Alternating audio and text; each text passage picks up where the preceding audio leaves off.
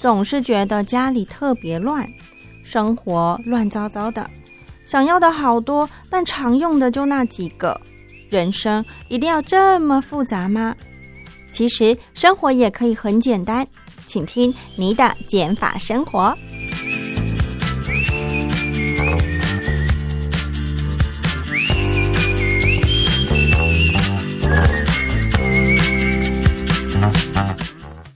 欢迎收听你的减法生活。今天的主题一样跟极简有关系。呃，身为整理师的这个 JT 呢，今天要来跟我们继续分享有关整理的大小事哦。我们先欢迎 JT，JT 你好，听众朋友大家好，我是爱上整理整顿整理收纳师 JT。今天 JT，诶，他其实人是在高雄，然后刚是在高雄接案，到府接案的。然后是因为刚好呃要来台北出差，所以才可以来上节目，本人的受访是 超开心的。因为刚刚我们在搭电梯上来的时候就有聊说，其实我本人也不喜欢电话访问，很没有那个临场感。对。然后 JT 自己在平常上课教线上课程的时候也很不喜欢那种没有看到对方的感觉，对不对？不喜欢，但是这已经是现在的趋势，我们还是要去适应。但是我们如果能面对面，还是最好的方式。嗯，对。那既然 JT 呢，他是一位整理师，就有很多的一个经验可以跟我们分享。今天呢，主要聚焦在有关于。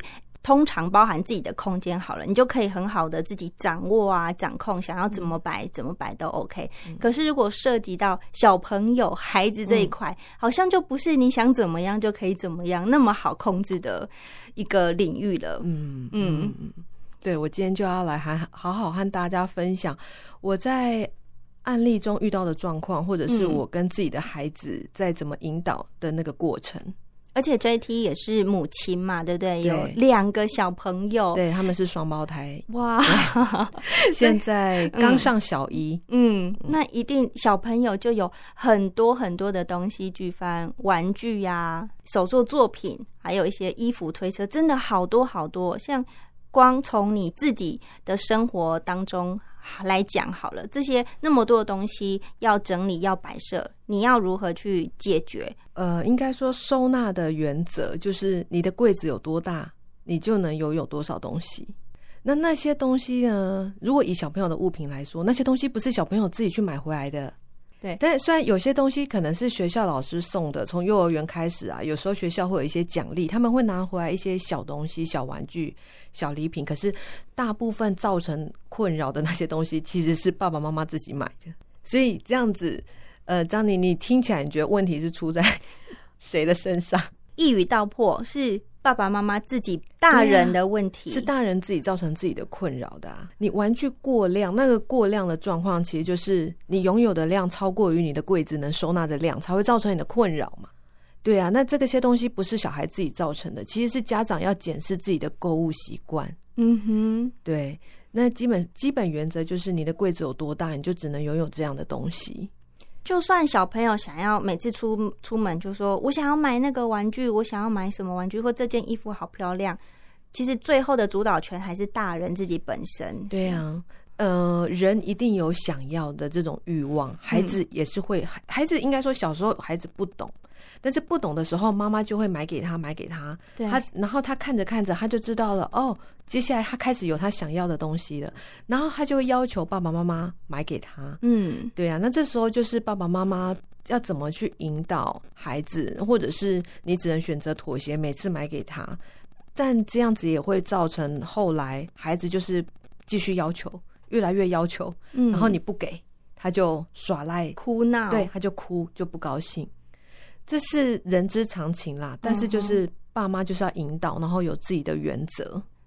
JT 可不可以分享你如何去实践这样跟小朋友的互动？比如说，你有没有遇过小朋友很想要，那你要如何去跟他沟通、教育他？其实好像上个礼拜就才刚好这样的状况，哎，嗯，我女儿也是。就是跟呃，我们去逛街，然后他看到了玩具，但是其实去玩具店之前，我就已经说了，我们可以陪你去看，但是我们今天没有要买东西，但是你想去玩具店逛，我们可以去看看。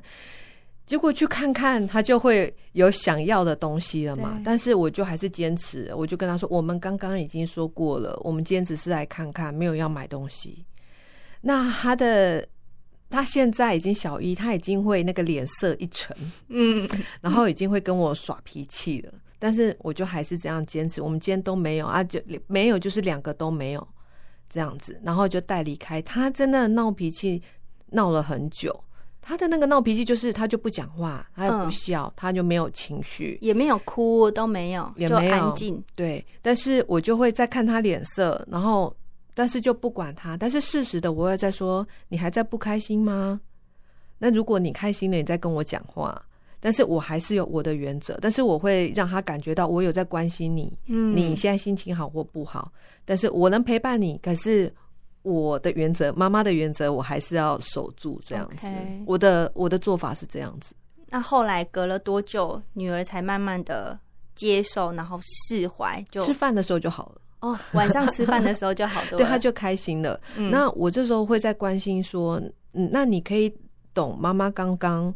我们就我跟你说，我们已经说好今天没有要买玩具这件事了嘛？他说可以，可是我还是很想要那个。我说好，我知道。那我们再讨论看看，如果你做了什么挑战，或者是达成什么时候，我们再来讨论。那就后来就没事了，这样子。所以你不会用骂他，就说就说了怎么样怎么样，然后不听话，不会不会。但是我就坚持。嗯，可是相信身为妈妈的你，当下内心其实也没有到很好受，对不对？对，嗯。我我也会觉得，其实那也是没有多少钱的东西。可是我自己知道，你要是一旦满足了孩子，他下次就是会用这样的方式嘛。嗯，那下次一样，他要不到，他就在耍脾气，然后大人就会再买给他了。这不是一个好的循环，对好的方法。那另，但是我也会做到，因为既然我答应他了，你如果做了什么挑战，或者是有什么好的表现，那回去我我就会再跟他讨论。嗯，那真的我们要来讨论什么事情？好，那真的你有做到，我们。我真的就会买给你，嗯，这样子，嗯，我也会实现我答应的事。那另外一个小朋友是哥哥还是弟弟？弟弟，姐姐跟弟弟。那姐姐在想说，在吵说要买玩具的时候，弟弟的弟弟其实也很想要，哦，可是弟弟是看脸色的人，他知道妈妈跟姐姐之间已经不太对了，他就不敢吵 啊。对，但是就两个人就是要公平。今天我绝对是不可能只买给一个人，另外一个人没有，这样一定很难受。另外一位也很 也也知道他的另外一位的心情会很很不公平。嗯，对对对，所以就要就两个都有，不然就是两个都没有。其实这样也是在教育孩子关于克制自己的欲望，嗯，很重要的一个课题。嗯，因为欲望，如果我们现在。呃，都是说要有自由嘛，你应该要尊重每个人的人生自由、选择自由。那你有自由，你就可能也会有更多的一个欲望。但有时候你并不是你想要怎么样就怎么样。对，但这个就是要从小慢慢的培养起，或者是要有这个观念。对，尤其是物欲，对，真的是很可怕。你不会有满足的时候。对，嗯，对，所以。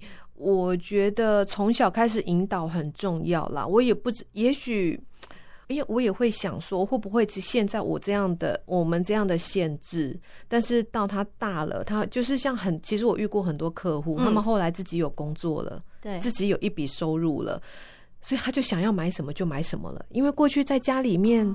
爸爸不买，妈妈不买啊！现在我有自己的收入，我想买什么就买什么了。他会失控，我也会有这样的想法。但是我觉得，我现在我愿觉得我该做的是对的事，我还是要做。那未来如果我的孩子也会经历到那过程，因为我自己其实也走过那过程，但我知道该怎么陪伴他或引导他，对，或者是看着他跟我过去一样走到负债的状况，我也会陪伴他。嗯，我自己有已经有这样的准备了。当然是不希望发生，是，所以从小陪伴，然后教育他，我们能做的就是慢慢的点他嘛，让他不要偏离正途太多。对，我不可能一直念念念念念，就是遇到状况的时候我引导，遇到状况的时候我引导，然后坚持我的原则。那这个是玩具的部分比较好去掌控，可是有时候关于。呃，一些像我们说想要给好孩子更好的一个教育啊，或者是让他多阅读的话，家长其实也会面临一个两难，就是我到底要多买一些书籍，像什么一百万个为什么这种比较实体的纸本让他们看，嗯，是要买还是不买？那那个量到底要怎么取决？有没有什么好的一些建议，或是你的见解？我的原则一样嘛，你的书柜有多大？你就能拥有多少书？那今天你还想要拥有更多的书，想要买给孩子的时候，你也要接受现阶段就是你希望孩子多阅读的这个状况。但是家里的收纳空间就有限，嗯，你能不能调整？是牺牲公共空间，或者是牺牲呃我自己的空间，或爸爸愿意牺牲爸爸的空间的一个什么柜子？嗯，能够再让出来给孩子们收纳更多的书籍，就是一定要有取舍。可是。通常又是你如果把这些书没地方放，你又放在外面，它会就会造成乱。嗯哼，其实我就会告诉我的委托人说，这个就是现阶段你注重的事情，这就是你现在的选择，所以你才会现在变成这样的状况。其实这些书就也是代表你对孩子的爱，你对他们教育的重视了。那你今天如果想要改变，你要么就是取舍，要么你就是接受你现在这样的状态，就是你要让委托人自己去决定，嗯。不要我我我不想要再这么乱，我还是想要他阅读，但是我不想要再这么乱。好，那你就要取舍，哪些书你可以舍，你不能全部都拥有。又告诉我你想要收好，嗯，这件事，因为你们家柜子就是这么多，嗯哼，对，那不然你就要接受这些书全部都是摆出来的，但是但是你一眼看过去就是都是书或都是东西物品，你也要接受这个状况。对，那呃，很少是他家还有。多余的空间可以再多买一个柜子，这比较少。通常就是已经没有空，对，已经满了。但如果是有空间再买柜子，通常我会建议他要买有门片的柜子，嗯，这样你能够收纳，但是关起来你又是能够，呃，因为会找整理师的，就是希望整齐嘛，所以你又能够收纳，可是你又兼顾你想要的美观，就看起来视觉不乱这样子。那孩子就是要打开门片。找书，嗯，但是你如果想要一目了然，那你就是东西全部要放出来，你也要接受现在就是看过去都是东西的状况，嗯，那我们只能尽可能让它排列的好看整齐一点。但是也有一点是，孩子们通常拿了书放回去的时候，他就不可能照你原本的那个位置放，对，他就是哪里有位置就塞哪里，那。孩子还有一个状况是，他们的手部的力量不够，嗯，所以他把一本书抽出来，你就想哦，我们在图书馆有时候一整排的书，我抽出一本书，可是我要再把它放回原位的时候，我是得花很多力气，再把那个书的那个洞搬开，再把书插回去。可是他们没有力气，嗯，所以他才会找哪里有空间，他就横放在书的上面。其实你要去理解孩子的无力点是什么，他不能做到的点是什么，并不是他。为什么把书乱放？不把书放好，是他没有办法做到你要求的那个动作，是书太重了。所以，如果是这样的状况，在一整排书的中间，我都会建议委托人，你要通常我们是在书的最左边跟最右边放书档，对。但是我就会建议他中间要买二到三个书档，变得可能十个书，然后就有一个书档挡住十本书，再有一个书档挡住，所以他就算抽抽出一本，他只要再推。可能左右边各四五本书，嗯，那这个重量是他可以做到的，所以并不是孩子不照你的想法去把东西收好，有时候是你要求的方式他做不到，嗯，那你就要去调整，配合到孩子能够做到的方式。嗯，J T 在引导小朋友或者是委托人关于小孩子的收纳的时候，通常我们以委托人的例子来说好了，你会是教育。爸爸妈妈要怎么跟小朋友沟通？还是你也会对于委托人的小朋友进一步的了解，是哪一个方式去协助他们呢？因为跟我预约的通常是妈妈嘛，对，所以我先听妈妈的期待是什么。嗯，但是当天我就会跟女主人说，接下来我就引导孩子，但是你不要干涉，妈妈在旁边看，对。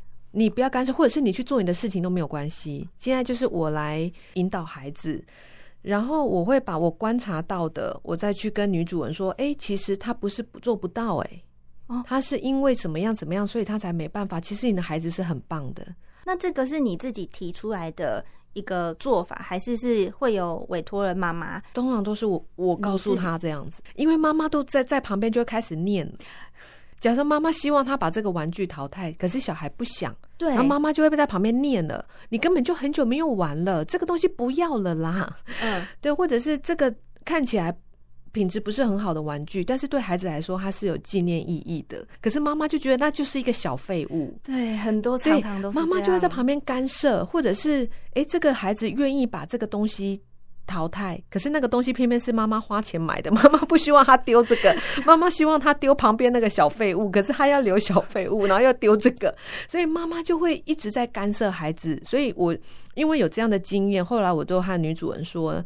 我在引导孩子，或者我在引导长辈的时候，你就不要在旁边干涉，嗯，因为你在在旁边干涉，他就做不了决定。那现在到底是要他决定，还是你决定？对他到底要听他内心的声音，还是要配合妈妈？对，他就会很两难。对，那 J T，你后来怎么跟小朋友沟通？就就以这个例子来说，其实不管对我自己的孩子，或者是对委托人的孩子，都是一样啊。他说要留，我就 OK，因为每个孩子都。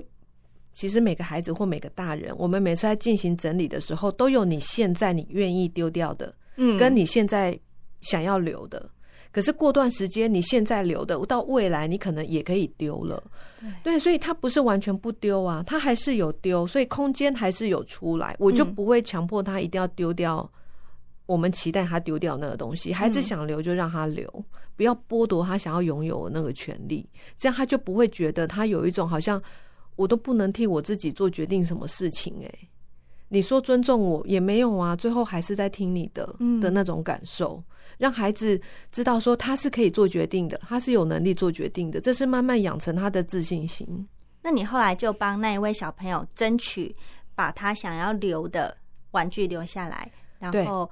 他愿意丢的，妈妈不想。妈妈很心痛哦，我就说，我我，但是我就用眼神跟到旁边，偷偷的跟女主人说：“你不要再管了，这些就是他要淘汰，你不要再叫他又要留下来了。嗯，你就尊重他这些，但我也不是叫他丢掉，我说这些你就是拿去捐，跟他一起拿去捐，跟小朋友一起。”然后妈妈一起拿去捐，对对对，因为我我引导那个孩子，我也不是说我要把玩具丢掉，我说这些玩具都还好的。那如果你不玩，或者是那是他小 baby 时候的玩具，我们可以给没有玩具玩的小的小朋友，嗯，让他去拥有这些玩具，所以他就愿意了。哦，他只是他不想丢掉，但是你告诉他可以给别人，其实孩子是很天真的，很天使的，他们愿意分享的。只是说，妈妈自己要做好心，家长要做好心理准备。有时候刚开始，因为我的委托人，他都会他都会说，他的困扰就是他孩子都不丢玩具，他问他要不要，每个都要。嗯，但是当我们整理师开始引导的时候，会发现，哎，其实孩子是他是也有取舍的，他是也有他的可以丢跟要留的。嗯，只是说妈妈看到了。心脏你承不承受得了？到后来他可能要淘汰两箱，你承受 承不承受得了？嗯，对。那我会跟委托人说，或者是如果委托人真的很舍不得丢，我会说好，那你里面你可以挑出来，你觉得他应该还会再要的玩具，或者是你想要留的，这时候是家长想要留的，但是你把它收起来，那改天你再把它拿出来。那看他会不会就是又重新觉得啊，好像又有新玩具，觉得又开始玩了那个那种感觉。然后如果妈妈真的丢不掉了，对，也让妈妈还有一个 可以缓冲期。对对对对对对对，那其他的就拿去捐赠这样子。捐到哪边呢？是育幼院吗？还是什么儿童之家之类的？其实如果比较快的话，是身边如果有亲朋好友的小朋友，比较小的什么之类的。对对对，但是就算是送我的亲朋好友，要送之前，我也会问他需不需要。我并不会清出来就这一袋就说这一袋都给你。哦，这样会造成他的困扰啊。对，也许他不想要，然后他又不敢，就不好意思婉拒你什么的。对，那我的东西变成他家里的杂物，他变成他他丢也觉得不是，可是他又真的不需要，就放在那边变杂物。嗯，所以我会先问问，那如果他愿意收，这是比较快的，因为我可以拿给他就可以处理。那真的有嗯没有办法收的，现在脸书其实有很多赠物社团。嗯。对，然后我我先生这件事情会我先生做，就我引导孩子把东西家筛选家里的东西，我先生会把它发到政务社团。哦，对，然后看呃，如果他愿意索取的，呃，他都会说因为什么什么原因，所以他想要索取这样东西，我先生就会从那下面选出一个，哎，跟他好像有 match。对那个那那一位网友，然后就送给他啊，这样也是蛮好的。对，那通常就是对方会自己负担邮资，那我们就寄过去这样子。哦，对，就东西也不是真的变成垃圾，是变成别人需要的物品。对，就是需要的人索取。而且我们在上面赠物的经验很好，是我们遇到很多好的反馈，反而让我们很感动。例如呢，我们曾经送过一台冰箱，哎，我们家的冰箱哦。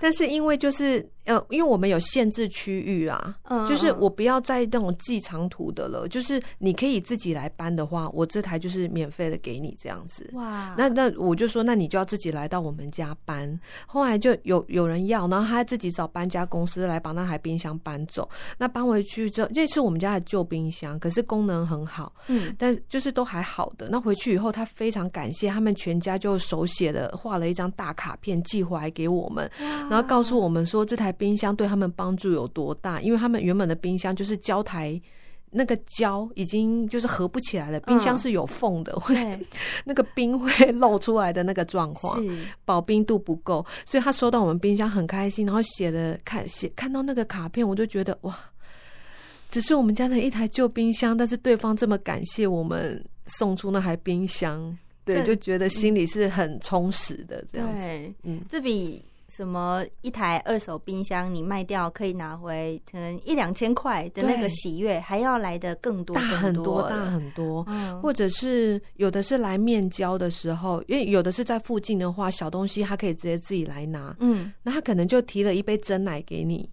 就算只是一杯真奶，你会觉得哇，谢谢你这么贴心，对对对的那种感感觉，就觉得哇，这样一来一往的感受很好，所以我也蛮喜欢赠物的。嗯，就会有一些意想不到回馈，就这么发生。对对，我觉得小朋友在嗯，他虽然不是亲自呃。接触到这些，比如说跟面交的对方啊，这个过程，可是他在旁边一定也会多少会看到，然后会有感受到，慢慢的他会觉得说，其实就像玩具好了，或者是他不再看的书，他真的如果把这些东西给需要的人，其实是好事一件。并不定什么东西都要拥有在自己身边才是对的事情。对对对对对对，他会更愿意分享。对，分享这也是除了利己以外，也是利他嘛，就，是蛮重要的一个想法。对，我们也会就是当我们收到卡片的时候，虽然他看不懂上面的字，可是我我跟先生就会。念给他们知道，他们很感谢我们把这个冰箱给他们，然后他们收到有多开心。哦，你用这个方式跟小朋友也让他知道这件事情，对对对对，那他就慢慢慢慢的，那未来他决定怎么做，那就是他们自己可以去选择，他想要怎么处理他的物品。嗯嗯，那现在小朋友他自己就以你的小朋友来说好了，他们在家也是会乖乖的好好收东西嘛。或者是 没有那么天使，没有那么天使，是不是？其实我自己大概是从他们两岁多的时候，我才开始。其实我不是天生就会整理的人哎，我不是天生就把家里整理的很好，然后才成为整理师。我是对对对，我是在一个契机下才开始改变，也改变了我自己的人生。嗯。但是我在断舍离的那个阶段，他们才两岁多，那那时候我是全职妈妈，所以他们看是看着我在整理一间房间、一间房间、一个家，把它整理起来。然后整理的时候会有很多回收啊、纸箱啊，我就派他们才两岁多，你就算只拿一个纸箱也没关系，你就算是拿一个那个奶粉罐都没关系，我就说走，现在跟妈妈一起下去丢回收。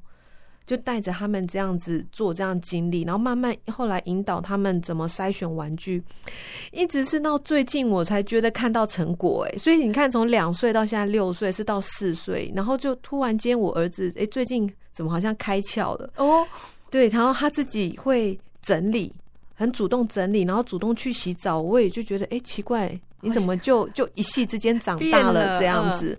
对，所以我得说这。其实我在做的那个过程，我也看不到希望啊，我也看不到我孩子到底能学会、能独立、能自己做决定的那个时间点到底在哪里。嗯，可是我就坚持我的原则，这样做，这样引导。但最近就忽然看到了契机了。你说的引导就是你会训练小朋友，你要自己收。其实不是，不是训练，就是我带着他们收。你跟他们一起收。对，我说好，现在收玩具。那我们就一起收。那因为我要让他知道我所谓的收玩具是什么意思。有的妈妈只会下指令。你就是去把你的玩具收一收，哎，对对对，那其实孩子不会收，或者是我不是叫你收玩具吗？这样子叫收玩具？那孩子说我有收啊，就鸡同鸭讲，对对，因为他不知道你到底想要他收到什么程度嘛，哦，所以我就是带着孩子收，让他们知道我的原则是这个样子，你的标准是长什么？我的标准是这样，但是孩子就是会收到一半的时候，他可能又跑掉了，剩下我再收。没关系，前面你有跟着我一起做，后面我来做到我妈妈想要的样子给你看。嗯，就就这样子做了四年，这样来来回回，不断不断的。对，那到现在，其他在我说他忽然间开窍之后，他知道我的我所谓的收拾是什么样的程度，所以他就自然能做到那样的程度了。哇，两个孩子都是这样子吗？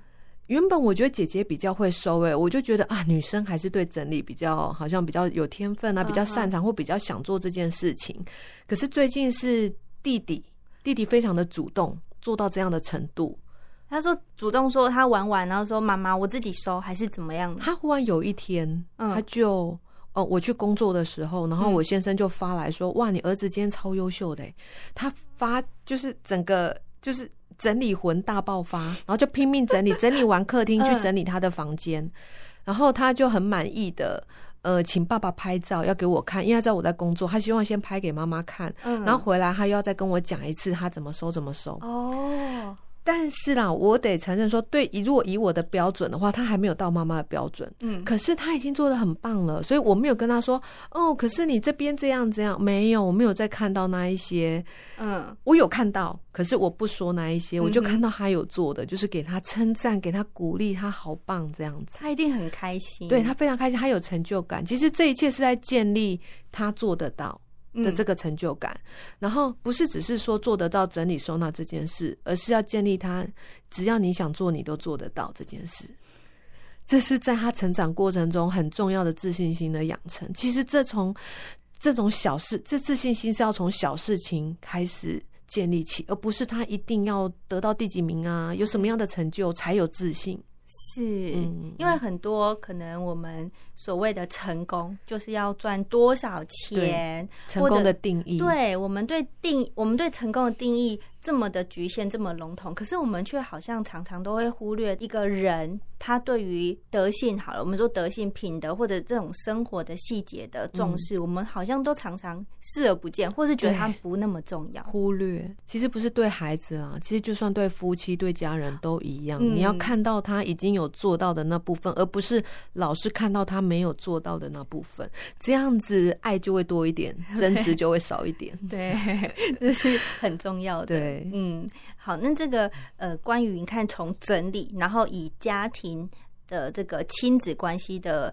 这种角度去切入，就有很多可以探讨。是，对，不是只有整理一个那么好像一个小框框。的点，它可以延伸很多。对，真的不是就是整理，就是清洁打扫，不是就是在表面上的事情而已。然后整理也不是全部玩具都丢进去就好了，其实它还是可以更进一步的去分类啊，或者是怎么样让整个空间看起来更整洁。我知道大家如果讲到整理收纳，大家都比较想要听到的是收纳的技巧。可是就像我刚刚说的，其实。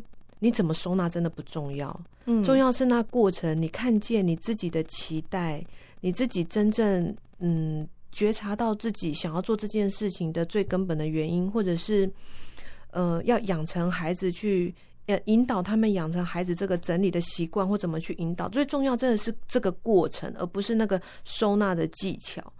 所以我们在遇到，其实刚刚说的是。呃，通常都是妈妈对孩子嘛，我的委托人也是妈妈对孩子这样。但是另外一方面，很多就是长大的孩子，嗯，也有很多回过头来想要帮妈妈预约整理的哦。因为孩子可能是那些委托人他自己反而是比较向往简单生活的，所以他看到长辈东西很多，他很受不了，但他又不知道怎么帮，是吗？应该说帮不了，然后一直在吵。